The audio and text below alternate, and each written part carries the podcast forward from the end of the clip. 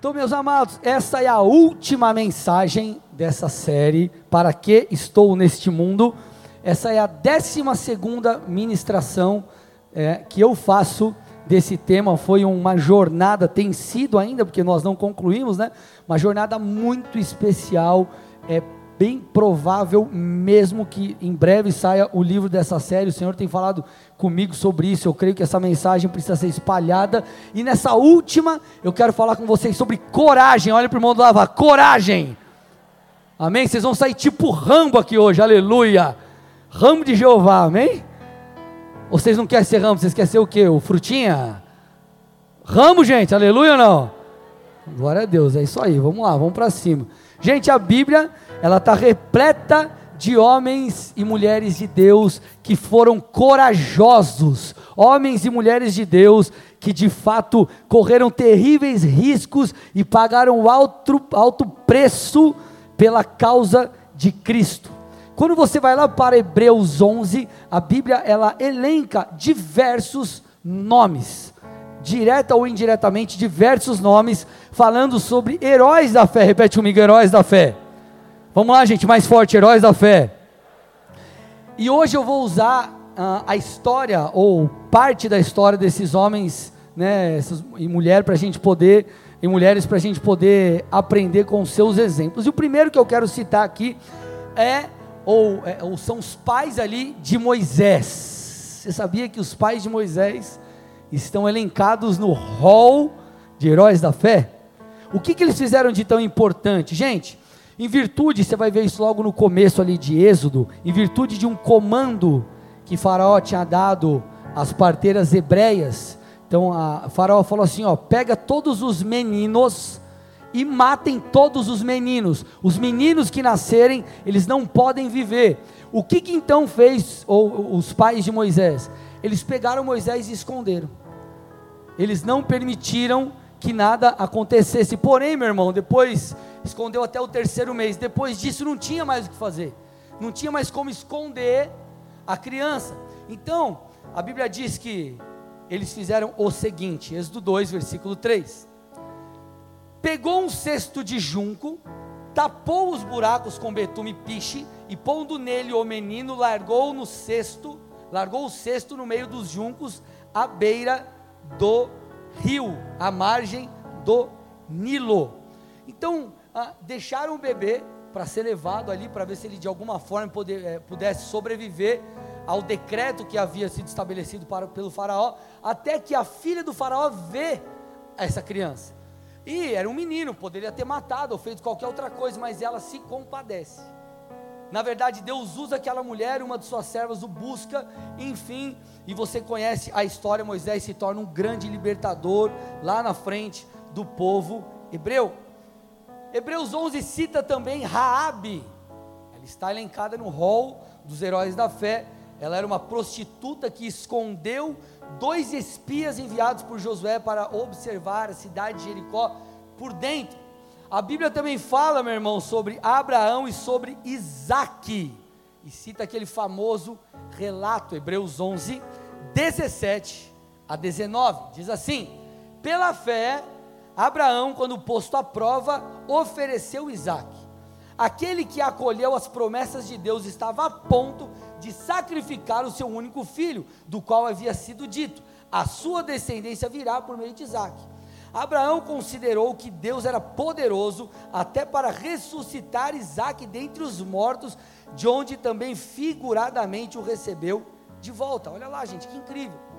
O que que Abraão, Isaac, os pais de Moisés e Raabe têm em comum?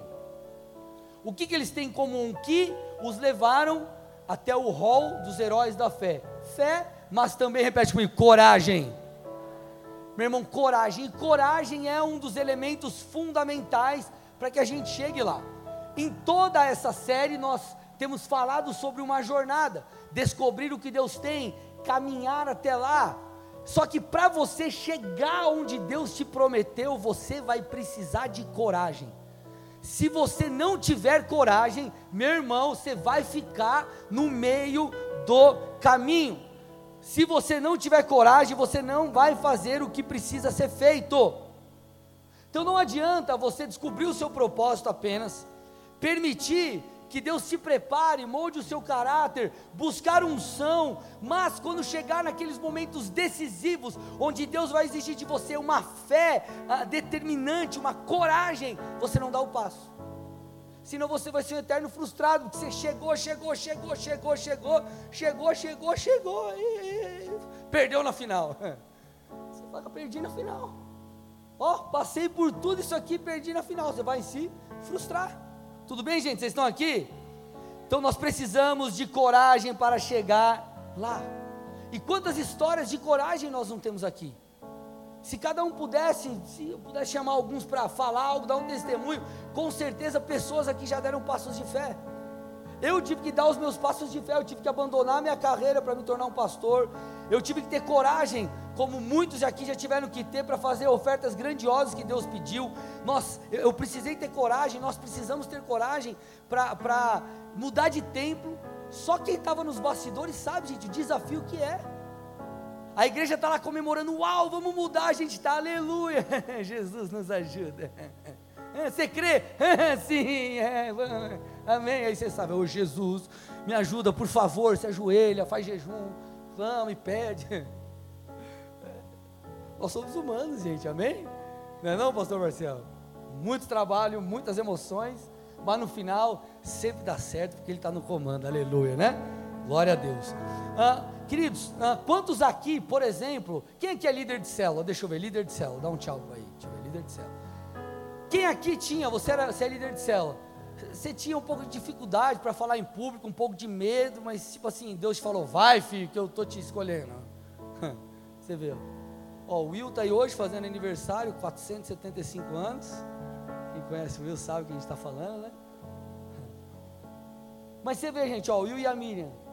O casal bênção, presbíteros aqui na igreja, supervisores de cela, e mais umas, umas 600 coisas aqui na igreja. Enfim, ó, puxa, Deus vai me usar, será um dia, estão aí sendo usados por Deus. Então, quantos não precisaram dar esses passos e, cara, lidar com questões internas? Puxa, eu vou ter que, vou ter que me expor. Eu sou alguém introspectivo. Quantos aqui, quando receberam um chamado de Deus, olharam uma missão de Deus para alguma área e falou: "Cara, mas é grande demais. Será que eu vou? Como que eu faço?" E o Espírito de Deus te impulsionando: "Vai, vai, vai, vai." Se não fosse o Senhor falando com você, você talvez não daria passos que você deu sim ou não, meus amados. Então, tudo isso, para você chegar lá, você precisou de coragem. Você precisou de coragem. Então, meu irmão, entenda uma coisa, grava no seu coraçãozinho aí. Se você quer fazer algo diferente, você precisa ter coragem e correr riscos. Vou repetir: se você quer fazer algo diferente, você precisará de coragem e terá que correr riscos. Pastor, mas eu não estou afim, então você se esconde e não sai do lugar. Não existe fórmula mágica eu vou me esconder, eu, eu não quero fazer nada, mas eu, eu não quero trabalhar, mas quero ser rico, irmão. Você conta a fórmula, você descobrir. Então assim, você precisa o quê?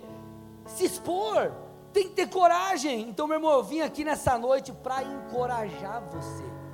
Porque talvez você entrou aqui meio cambaleando, tipo assim, você sabe que Deus tem um sonho, mas é para você, mas você meio que quase desistindo. Meu irmão, entenda uma coisa para mim não me interessa se você não tem dinheiro, não interessa se você não tem conexões, se você não tem capacidade, não interessa aquilo que te falta, interessa aquilo que Deus tem. Essa é a diferença. Não interessa a sua falta, interessa aquilo que Deus tem. Deus tem graça, Deus tem poder, Deus tem, recurso, Deus tem recursos para você. Será que alguém está me ouvindo? Pelo amor de Deus. Amém ou não? Dê uma salva de palmas a Jesus, aleluia.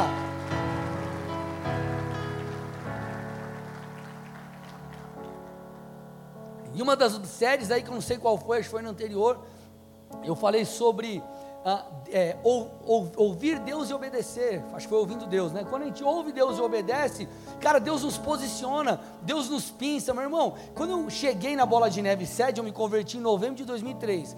A igreja já tinha milhares de pessoas, membros.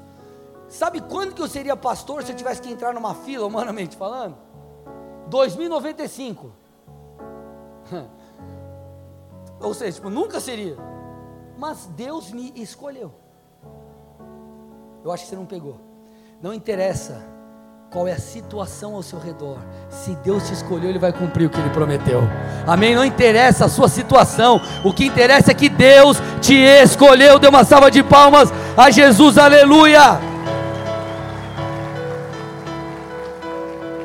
Meu irmão, Deus levanta quem Ele quer, a hora que Ele quer, enfim, você não precisa de conexões, me escute.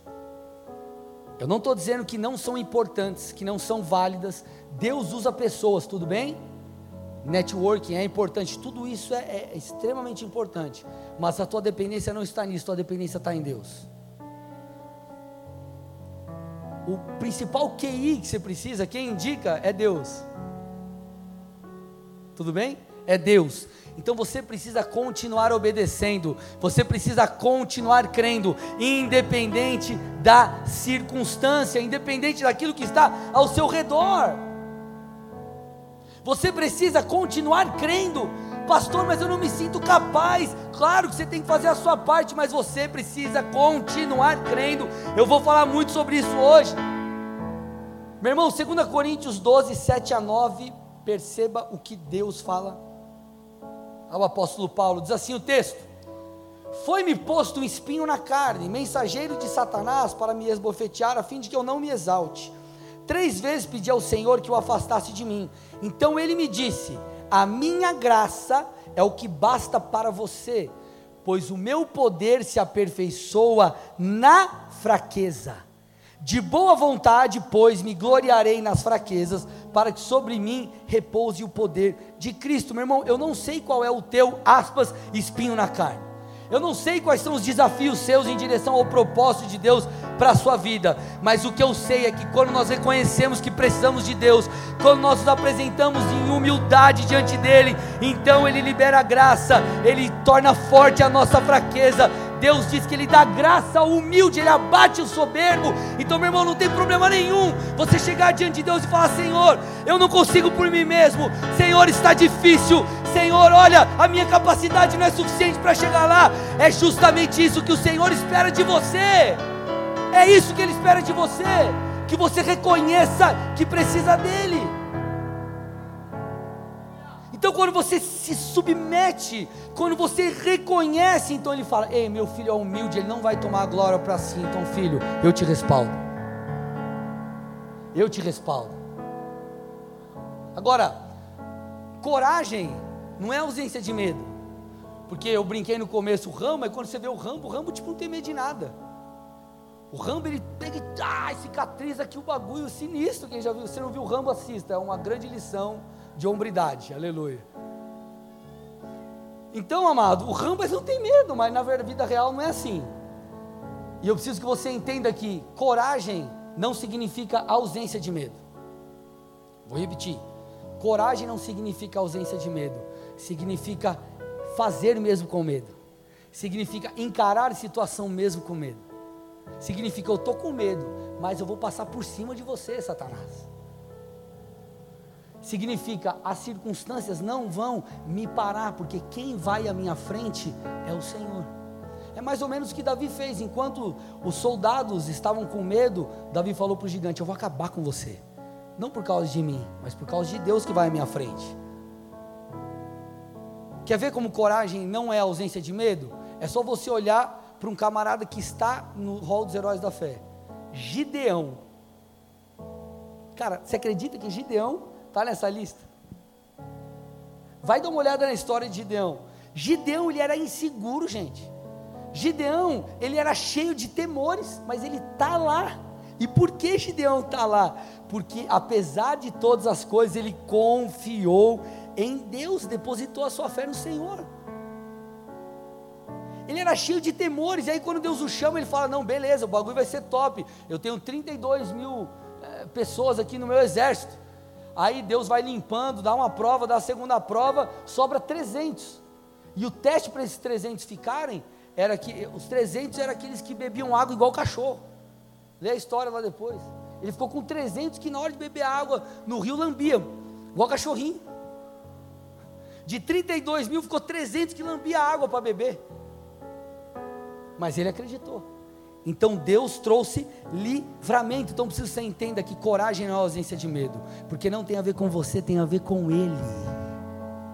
Você vai ver livramentos que Deus deu para a história do povo dele, que você fala, cara, que loucura, como que faz isso? Abriu um mar, você fala, meu, tipo, era impossível o povo sobreviver ali. Eles estavam diante do mar, atrás o exército egípcio vira é morte certa.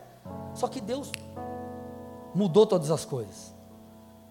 Quando você olha para o Salmo 27, se você abrir na sua Bíblia, vai estar escrito assim antes dele: Com Deus não temeremos. E aí você lê o Salmo 27. Salmo 27, versos 1 a 3, escrito por Davi, mais um herói da fé, ele diz assim: ó, O Senhor é a minha luz e a minha salvação. De quem terei medo? O Senhor é a fortaleza da minha vida. A quem temerei? Quando malfeitores me sobrevêm para me destruir, meus opressores e inimigos, eles é que tropeçam e caem.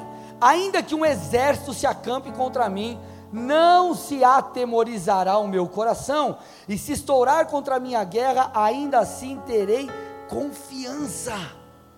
Gente, olha o que ele falou no verso 3: ainda que um exército, tipo, leia com os olhos, mas pensando, processando, imaginando aí, ainda que um exército se acampe contra mim, o meu coração não vai temer, e se uma guerra se estourar contra mim, ainda assim, ainda assim eu terei confiança. Ah, gente, não tem a ver com ausência de medo, mas tem a ver com escolher isso, escolher acreditar, escolher crer. Quando você vai lá para a primeira carta de Paulo aos Coríntios, no final da carta, tem um trecho que está escrito assim: ó, conselhos finais. Aí Paulo está dando alguns conselhos finais para a igreja de Corinto. Está lá, versículo 13 do capítulo 16 Sede vigilantes, permanecei firmes na fé, portai-vos varonilmente, fortalecei-os.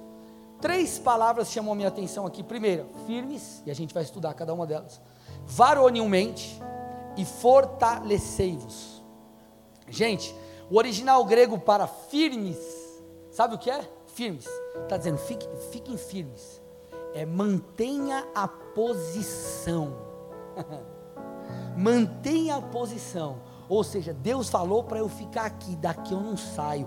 Deus falou para eu continuar fazendo isso, eu não vou parar. Mas eu olho ao redor, está tudo difícil, não me interessa. Eu vou continuar fazendo o que Deus me pediu. Ele vai providenciar o livramento. O Senhor é comigo. Eu vou manter posição. Eu vou ficar firme. Eu vou manter, eu vou me manter corajoso em meio às batalhas.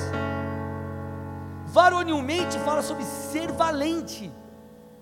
Então, meu irmão, não é ser frango, é ser valente. Cara, eu não vou ficar de frescura, eu não vou abandonar o barco, eu vou continuar. Tá difícil, eu vou chorar, mas vou chorar aos pés da cruz. Tá difícil, mas eu vou buscar ajuda, eu vou fazer o que for necessário. Mas eu não vou parar. Eu não vou parar. E fortalecei-vos fala sobre aumentar em força. Agora, como que você cresce em força? Quando você passa pelas lutas. Imagina, eu chego para você e faço assim, ó, hoje eu vou dar uma aula sobre paciência. Vamos lá. Você explica. Por que paciência? Cinco horas falando sobre paciência. Isso vai fazer de você alguém paciente? Sim ou não? Você vai entender o que é paciência, mas não significa que você aprendeu a ser paciente. Você vai entender o que é paciência, mas não necessariamente você aprendeu a ser paciente. Você vai aprender sendo paciente na prova, irmão. Porque uma coisa é você ser paciente, eu moro sozinho, ninguém enche minha, ninguém enche, eu trabalho home office, não falo com ninguém, sou eu. Agora quero ver se tem paciência tendo filho em casa que parece que vai derrubar a casa. Fala a Deus, olha lá, eita, é Jesus, aleluia. Aí, irmão, aí você vai aprender a ser paciente. Porque tem, tem uns filhos, tipo meus, meus, assim, que, cara. É... A pandemia que as crianças ficaram em casa, tipo assim, não, não existe sofá em casa. Assim, existe, foi uma força de expressão, mas você entendeu o que quis dizer, né? Cara, eu não sei se sofá é cama elástica, virou. Meu, misericórdia, sofá, cara. Eu tô com medo de pular e viu a madeira sair assim. Cara, terrível, cara. Sinistro. Enfim, né? Aí dá cambalhota, acho que é só na minha casa, na casa de ninguém tem isso, né? Só na minha, aleluia. Glória a Deus. Senhor, me ajuda, me dá paciência e força. Amém, Jesus, aleluia. Então é aumentar em força. E para isso Deus vai usar as situações. Só que, querido, enquanto você aprende, você tem que ser valente e manter-se posicionado. Porque quando Deus for te promover, Ele vai te buscar onde Ele pediu para você estar. Vocês estão aqui, sim ou não? Davi, ele não estava junto com sua família quando Samuel foi ungir o, o rei que sucederia Saul. Só que ele sabia onde Davi estava. E se Davi não estivesse onde ele deveria estar? Vocês estão comigo ou não, meus amados? Amém ou não? Posso avançar mais um pouco? Então a gente teve aqui um, um panorama sobre coragem. Só que eu preciso que você entenda que a coragem ela está atrelada a duas coisas. Duas coisas, e a primeira delas é o desejo de chegar lá. Eu preciso que você entenda isso, me escute, me escute. Não existem barreiras para aqueles que creem em Deus, creem na palavra profética e querem chegar lá. Porque, meu irmão, você pode crer na promessa, mas você falar, ah, eu cansei, eu não, ah, se a promessa não se cumprir, está tudo bem. Se ela se cumprir, show, que maravilha, mas se não cumprir, ah, está tudo bem. Só que é justamente isso, justamente essa é a virtude que falta a muitas pessoas. Porque a pessoa, ela está, ah, ela tem a intenção de chegar lá e não desejo, e é totalmente diferente. Quando você tem a intenção e dá algum problema, você para. Vou dar um exemplo, mesmo exemplo que eu dei de tarde. Você vai lá, vamos imaginar que você pegou hoje, falou, ó, Fernandão está aí, mas eu estou na área, não vou viajar, eu vou, vou, amanhã eu vou treinar. Aí vamos supor que a tua academia lá tem aplicativo que você tem que fazer check-in, então você foi lá, fez check-in, você tem intenção. Aí você acorda amanhã, aí está chovendo, por exemplo. Aí você fala, aí, não vou. Aí você não vai. Você tinha intenção de treinar, mas você não foi. Se você tivesse o real desejo de treinar, sabe o que você fazia? Botava uma capa de chuva e ia. Uma blusa, ou voltava molhado para casa e tomava um banho quente. E uma vitamina C e sei lá, uns negócios aí. Vocês estão aqui, gente? Sim ou não? Estão entendendo a diferença da intenção e do real desejo? Quando você olha para a vida do apóstolo Paulo, quem é? Ele era, ele era alguém que tinha intenção ou desejo? Paulo, vamos lá, gente. Intenção ou desejo? Desejo. Como que é só intenção? Um camarada que foi açoitado, apedrejado, preso, passou fome enfrentou rejeição de muitos, perigos de outros e mesmo assim permaneceu no propósito. O profeta chega para ele e fala: Se você for para Jerusalém, ó, vão fazer isso com você. Pega um cinto, amarra, tipo, vão te prender. Ele falou: Tá bom, pode me prender, porque eu estou disposto a ir até o fim causa da, pela causa do Evangelho. Fala, mano, cara é sinistro. Então ele realmente desejava aquilo. E por que, que eu digo que isso tem a ver com coragem? Porque se você estiver apenas bem intencionado, quando o negócio ficar difícil, você não vai para cima. Você não vai ter coragem. E aí, meu irmão, você não vai chegar lá.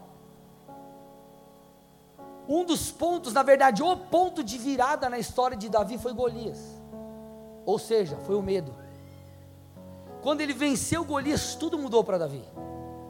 Tudo mudou para Davi. Depois que Davi venceu o medo, tudo mudou. E talvez isso tenha a ver com a sua história. Quando você vencer esse medo que você está tendo aí, que Deus está falando, vai filho, eu estou contigo. Talvez a tua história seja diferente. Então por isso você precisa de coragem para tal, você vai ter que desejar realmente isso. No meu livro, De um indignado para o outro, eu falo algo mais ou menos assim, ó. O que nos fará continuar caminhando rumo ao propósito é o desejo, aí eu uso uma palavrinha, genuíno, genuíno de alcançá-lo. É o desejo, é, gente, é realmente aquela, aquela coisa de eu estou comprometido com Deus. O chamado dele para mim não é apenas um projeto que Deus tem para mim, é meu chamado é minha convocação. Isso não é algo que Deus está me dando uma tipo oportunidade, não, isso faz parte de mim. Esse sou eu. Deus escreveu no seu livro sobre mim. Então esse sou eu. Eu vou até o fim. Você precisa entender isso. Alguém está aqui comigo ou não? Talvez você diga assim, pastor, eu, eu, eu sou essa pessoa que está meio cambaleando. Eu sou essa pessoa aí, pastor, que está perdendo a esperança. E meu irmão, eu preciso que você entenda algumas coisas aqui. A primeira delas é: a sua história, me escute, ela pode não ser igual a dos demais, e você não pode se comparar. A tua história, ela provavelmente não vai ser igual à pessoa que está do seu lado. Talvez o seu ritmo seja diferente do dele. Talvez na vida da pessoa do lado, puxa, mas aconteceu mais rápido, na minha está demorando. Meu irmão, o que você não pode fazer é desistir, porque existem períodos, existem uma, uma margem de tempo diferente na vida de cada um. Você vai ver a história desses heróis da fé. Alguns a coisa aconteceu de um jeito, outras de outro. Porém, fator é, todos tiveram que passar por um processo. Alguns esperaram menos tempo, outros mais. Porém, meus amados, eles tiveram que ter coragem para permanecer. Permanecer. Você precisa entender isso. Talvez, meu irmão, você vai ter que buscar ajuda em meio a tudo isso. Você vai ter que fazer escolhas difíceis. Você vai ter que pegar uma grana que você não tem e investir em capacitação pessoal e recursos, talvez para a sua empresa, mas não desistir. Querido, eu já pensei em desistir. Eu já tive os meus dias sombrios. Minha esposa sabe onde eu, cara, não queria quase nem sair da cama. Só que eu aprendi uma coisa, eu quero compartilhar com vocês. Me escute, grave isso. Essa é para você postar e me marcar. Grava isso. Se você permanecer em Deus, escute. Se você o quê? Permanecer em Deus. Da mesma forma que os dias maus vieram, eles irão. Escute. Se você permanecer em Deus, da mesma forma que os dias maus chegaram, eles irão embora. O problema é que quando o dia mal chega, sabe o que as pessoas fazem? Chutam um pau da barraca. Não permanecem em Deus. Paulo, eu já disse, eu vou repetir, foi açoitado, passou por naufrágios, prisões, fadiga e tudo mais. Só que ele falou assim, ó, eu completei a carreira. Paulo, você lê alguns relatos dele, você fala, cara, esse cara ele não estava bem emocionalmente, ele estava passando por situações difíceis. Só que Paulo entendeu que da mesma forma que o dia mal chega, ele vai embora. Então ele permaneceu com seus olhos no alvo e no final de todas as coisas, ele não apenas completou a sua carreira, mas ele guardou a fé. Então não importa, meu amado, o que você está vivendo, o que vai determinar o seu futuro é como você se portará diante dessa situação no presente. Se Deus tem uma promessa, mantenha-se em posição. Se Deus tem uma promessa, porte-se varonilmente.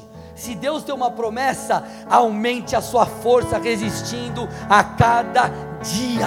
Essa é a verdade que Deus tem para mim e para você. Só que mesmo assim tem aqueles que, mesmo com uma palavra de encorajamento, falam, mas pastor, e se? Sempre tem um e se, né? E se? Ó, dar-se o caso. As promessas não se cumprirem. Vamos lá. Primeiro, Deus é fiel ou não? Deus tem graça e capacitação sobrenatural para você ou não? Deus mente? Então, não vai ter esse problema. Se você permanecer, Deus vai cumprir o que ele prometeu, ok? Agora, também dar-se-ia o outro caso de Deus não cumprir. Vamos supor que Deus falou: Ah, eu não vou cumprir mesmo, não fui com a tua cara, hoje acordei azedo e você que se lasque, que eu já estou cheio de problema. Imagina. Não vou, te, não vou fazer o que eu prometi. Vou imaginar.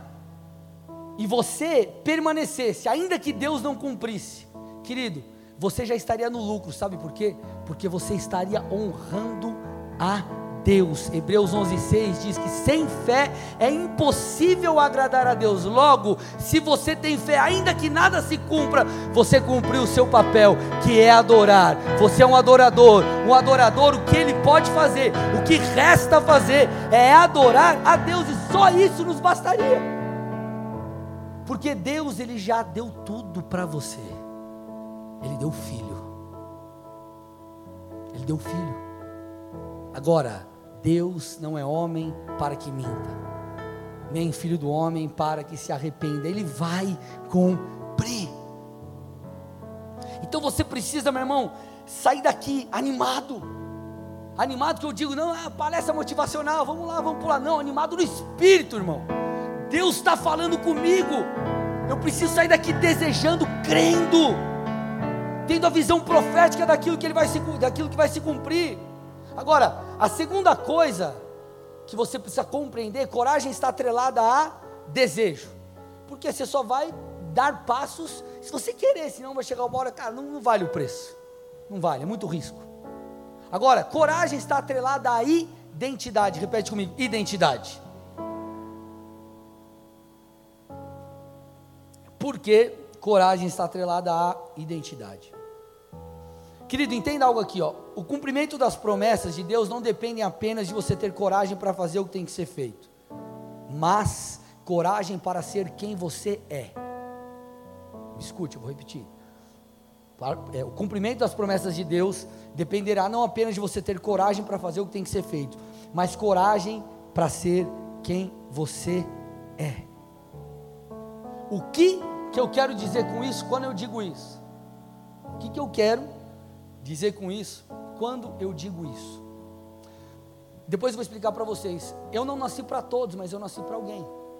Existem pessoas que vão se conectar comigo, mas tem pessoas que não vão se conectar comigo. Existem pessoas que vão se conectar, mas talvez, vamos supor, eu tenho uma célula, o Vininha tem outra célula. Vai ter gente que vai se conectar comigo, vai ter gente que vai se conectar com ele. O cara vai na minha célula e vai falar, ih, cara, nada a ver. Vai na do Vininha, meu Deus, esse cara é demais, é uma benção. Agora, se eu tentar ser o Vininha, eu não vou conseguir ser o Vininha. E eu também vou deixar de ser eu.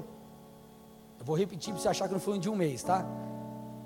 Se eu tentar ser o Vininha, eu não conseguirei ser o Vininha e deixarei de ser eu mesmo. Resultado, as pessoas não vão se conectar comigo. E aquelas pessoas que se conectariam com o André original, não vão se conectar. E eu tenho que ter coragem para ser quem Deus me chamou para ser. Porque às vezes você ser quem Deus chamou para ser, até você tem que acreditar nisso. Olha para o irmão do seu lado, vê se você tem uma cara de maluco aí. Ó. Olha para ele e fala: Deus usa você também, irmão, sabia?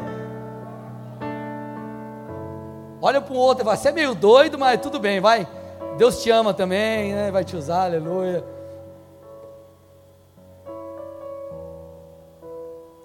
Pastor, me dá um exemplo bíblico, me mostra isso que. Explique esse negócio aí. Vamos lá. É interessante lá em 1 Samuel 17, 37 e 38. Tira o texto um pouquinho, só dá um contexto para a galera aqui. Ah, chega um determinado momento que o exército filisteu e o exército do povo de Israel, eles vão num, entrar num combate. E a, o combinado é o seguinte, ó, vai ser um contra um, um daqui com um dali. Quem ganhar, ganhou.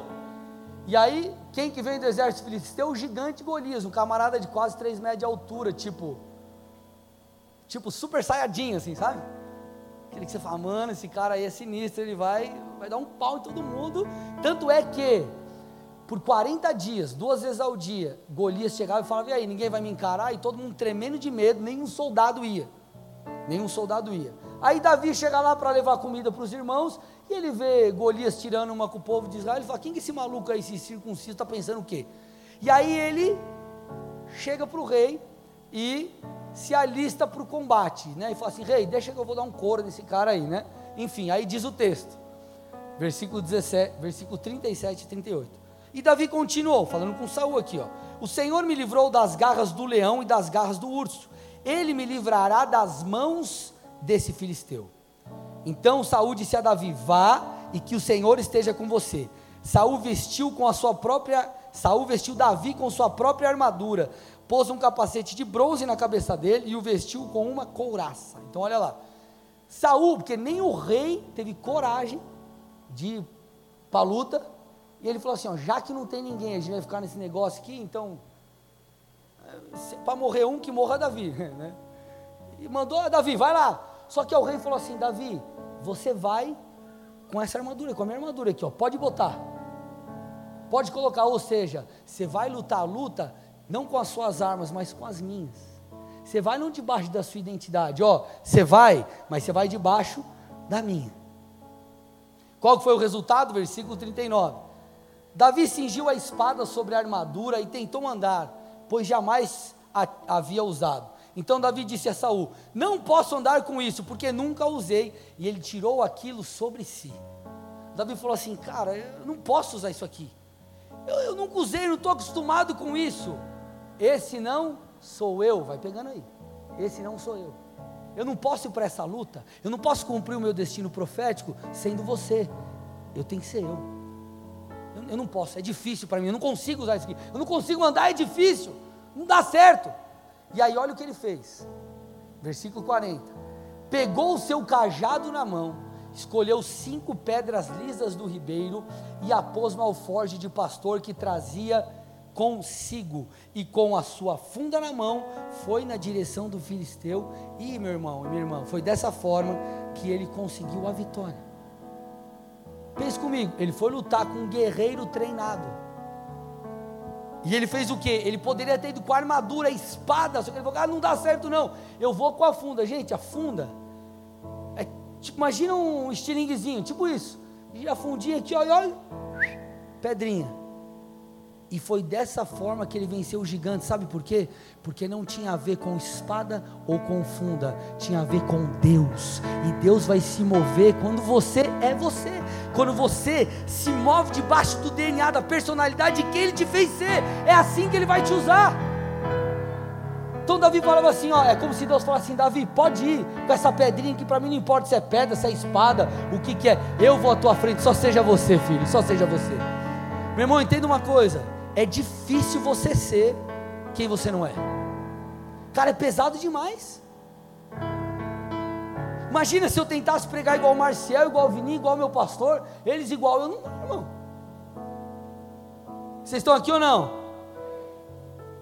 Eu preciso que você entenda, Deus quer te usar com esse jeitão aí, estrambelhado.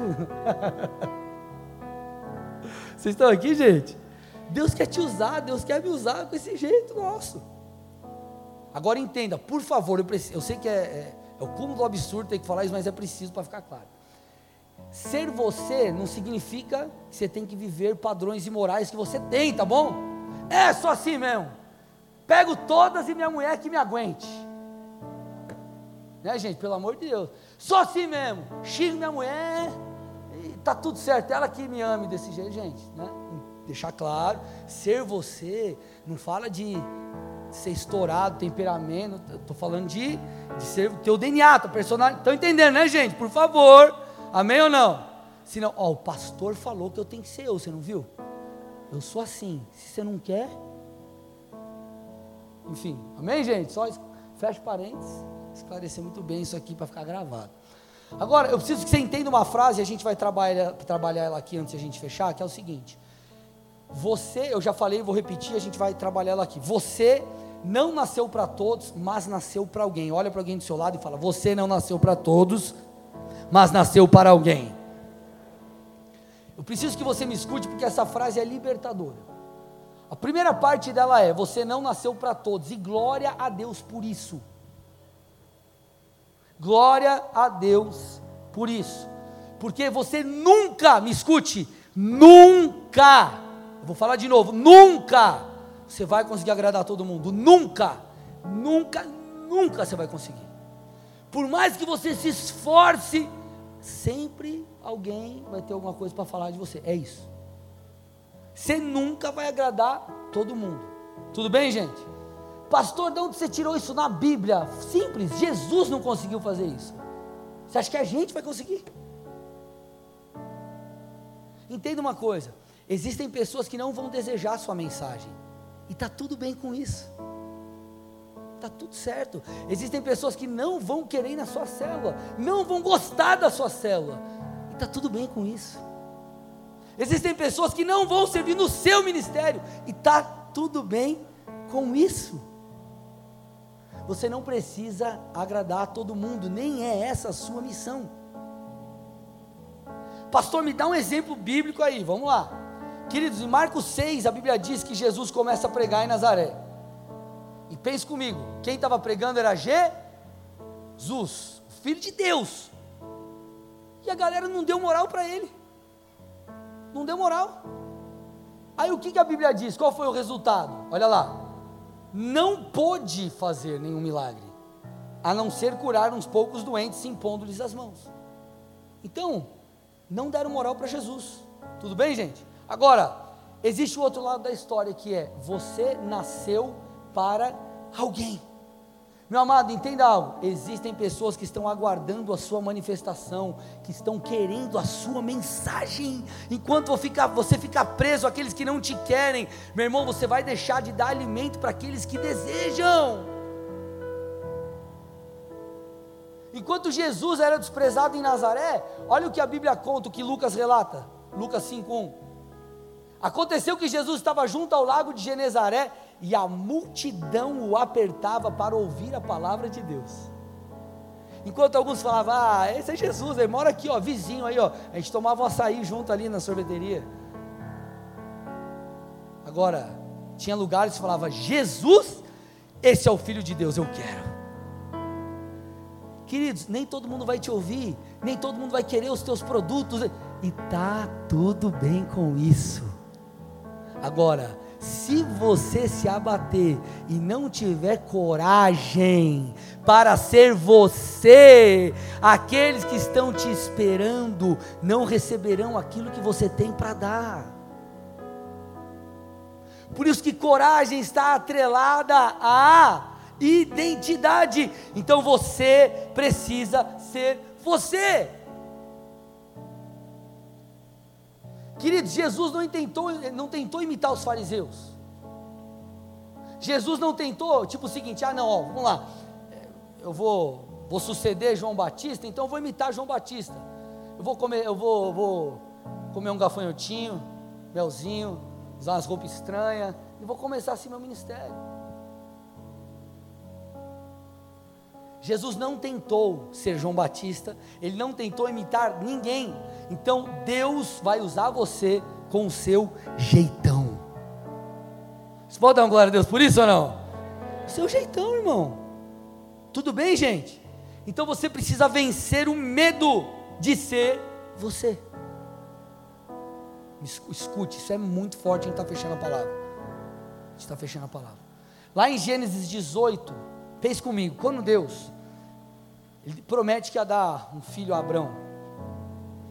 A questão é que ele e sua esposa, eles eram de idade avançada, irmão, idade avançada não é tipo 30. Ele foi ter filho quando ele tinha 100. Ele esperou 25 anos pela promessa. Lá em Gênesis 18, você vê Sara rindo quando Deus traz a promessa de que ela seria mãe mesmo na idade que com, com idade avançada. Ela ri, tipo, né, tipo assim, esse Deus está muito doido. Um outro exemplo de alguém que ficou meio cabreiro assim foi Jeremias. Deus chama Jeremias e quando chama, estudiosos dizem que ele tinha ali entre 20 e 25 anos, talvez um pouco menos, mas era essa faixa etária, ele era jovem. Jeremias 1,5: Antes de formá-lo no ventre materno, eu já o conhecia, e antes de você nascer, eu o consagrei e constituí profeta às nações. Olha a grande responsabilidade que estava sobre esse camarada. Sabe o que ele respondeu? Sara riu.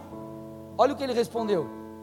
Então eu disse: Ah, Senhor Deus, eis que não sei falar, porque não passo de uma criança. Tipo, sou jovem, como que eu vou dar conta disso? Só que eu tenho uma notícia para te dar aqui, ó. escute. Deus não aceitou a resposta negativa de Jeremias. Quero que você me escute. Deus não aceitou nem Sara, nem de Jeremias. Olha o que o Senhor disse a ele, Jeremias 1, 7 a 10.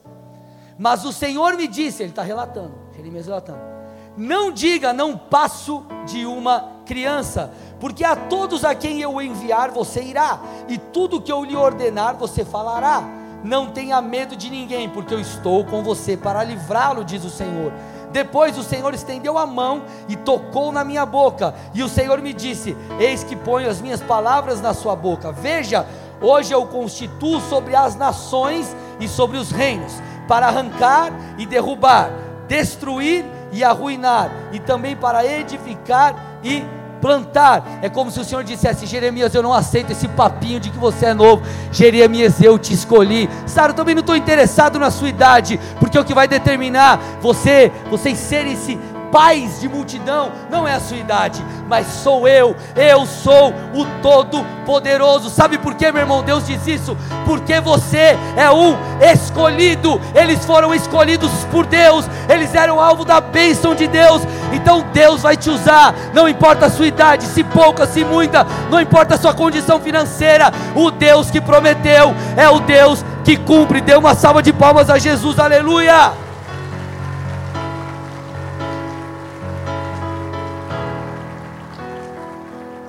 Gente está fechando já.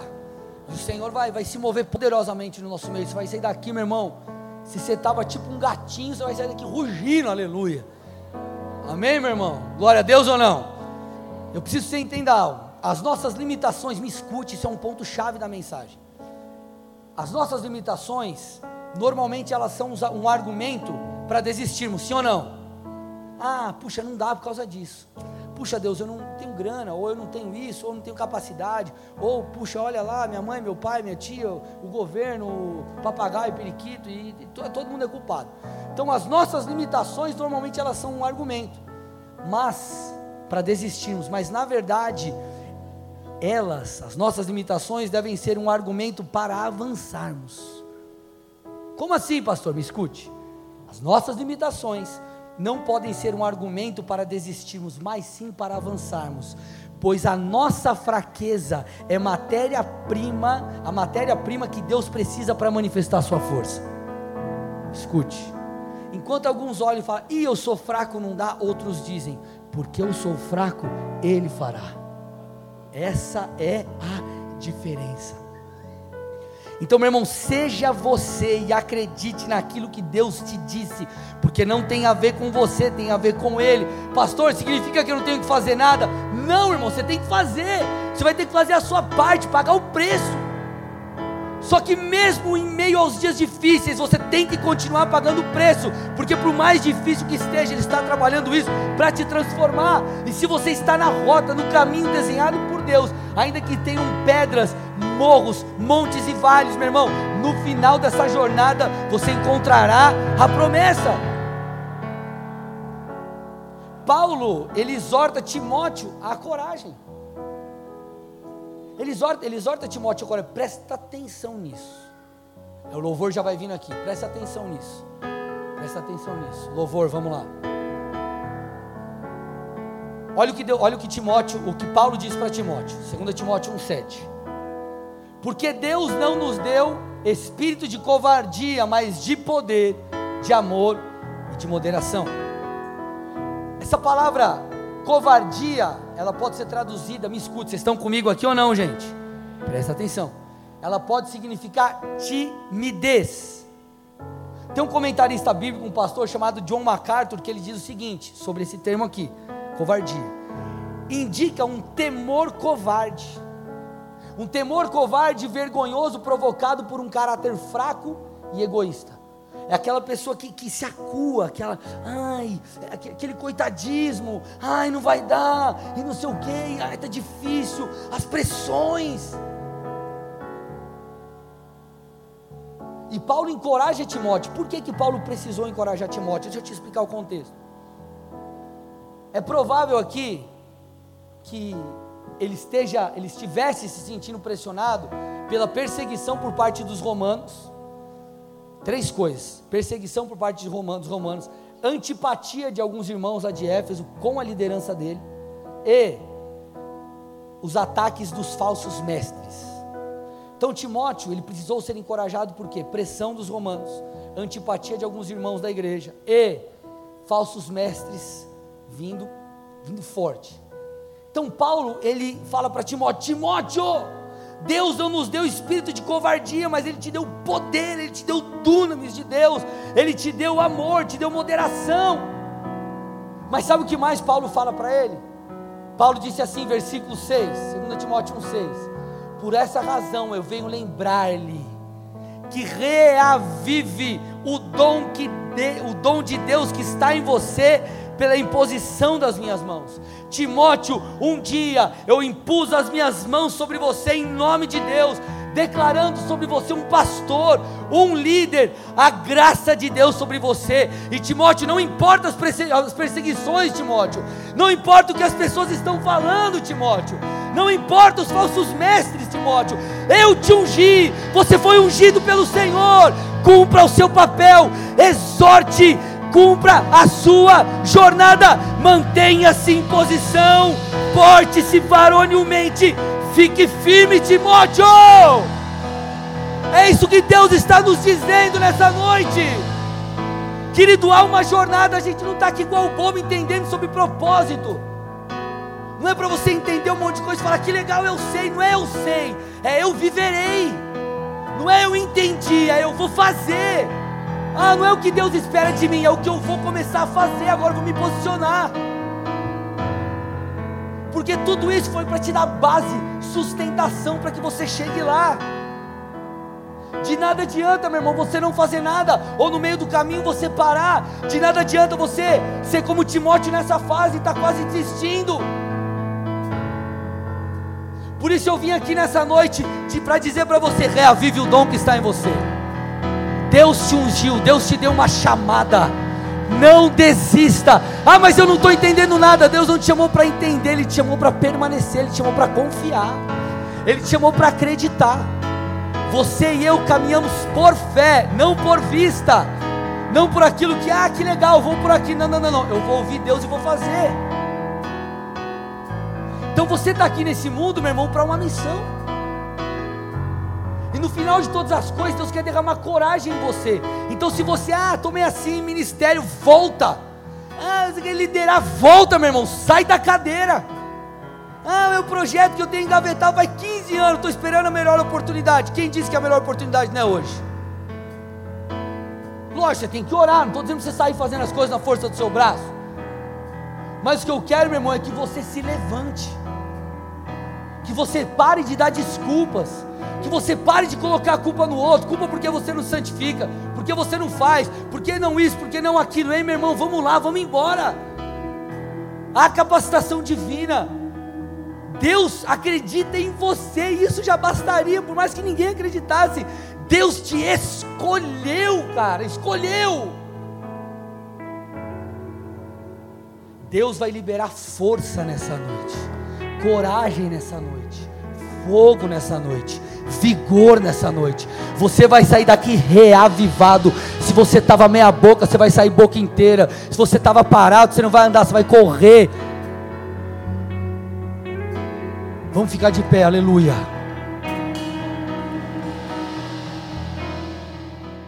Feche seus olhos.